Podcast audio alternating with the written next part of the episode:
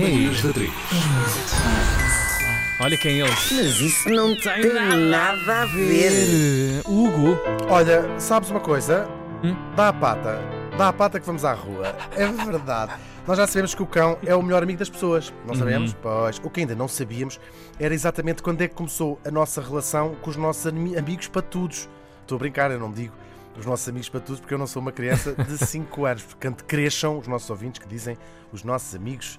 Calma aí. Eu vou, agora vou fazer patudos? aqui uma confidência. Tu não, não falas assim, mas tratas a tua gata com um tom de voz. eh, faço uma voz muito especial Faz- para ela. Mas não Portanto, diga a minha amiga Sim, patuda. claro, mais requinte nisso. Sim. Estavas tu a dizer então sobre. Ah, pois, estava a dizer que não sabemos quando. É, é- é- é das relações mais extraordinárias, talvez a relação mais extraordinária entre duas Uhum. espécies no nosso Ok. planeta, eh, de resto.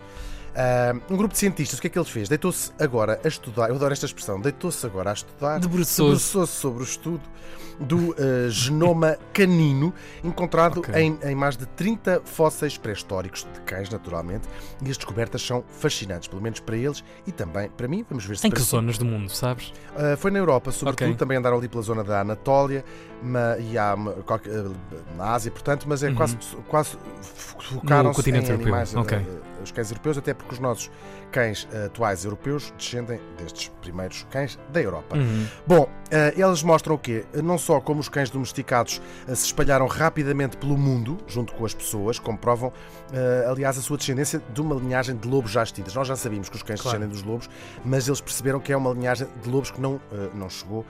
Até eh, hoje a gente já sabia que eles não descendem dos papagaios, não é? Mas pronto, sempre fica lá na revista escrito. E anda-se a pagar estudos, dos estudos para isso, sim. Pois, pois, pois, pois. Ainda assim, é a primeira vez que se usa este método, da mesma maneira que se estuda as, as- as migrações dos primeiros seres humanos, dos primeiros homens ah, e mulheres.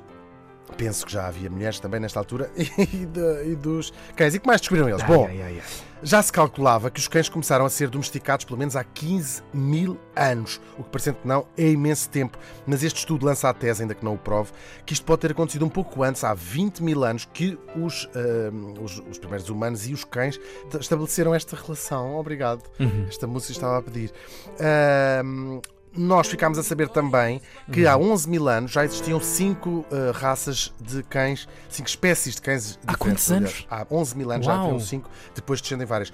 Não é raças, este conceito de raças de cães ah, surge mais tarde, na época vitoriana da Inglaterra do século XIX, quando os ingleses começaram de facto a, escolher- a fazer o cruzamento seletivo de cães com determinadas características. Portanto, até aí eram todos rafeiros, como a gente gosta. Bom, ahm, o que é que eu estava a falar? Ah, o mais engraçado, o mais engraçado é notar que os cães se espalharam pelo globo, às vezes acompanhando as migrações humanas, o que faz sentido, não é? Porque eles levantavam as suas barracas e lá levavam também os seus cães. Mas nem sempre, às vezes, e eles viram isto através dos restos da ADN, tanto das pessoas como dos cães, os cães ficavam em determinado sítio e as pessoas basavam, e outras vezes as pessoas eh, ficavam e os cães é que basavam.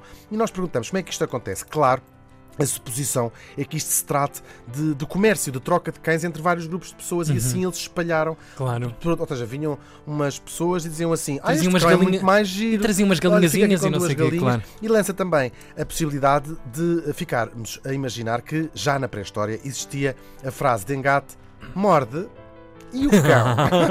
Eu acho tudo isto awesome, também acho Uhum. awesome. Umas barras de ovo maltine, como falou a Ana Marco, Ai, e que são. só se vendem na Decathlon. Mas isso, claro, não tem nada a ver. Mas Fascinante isso essa não tem nada a ver.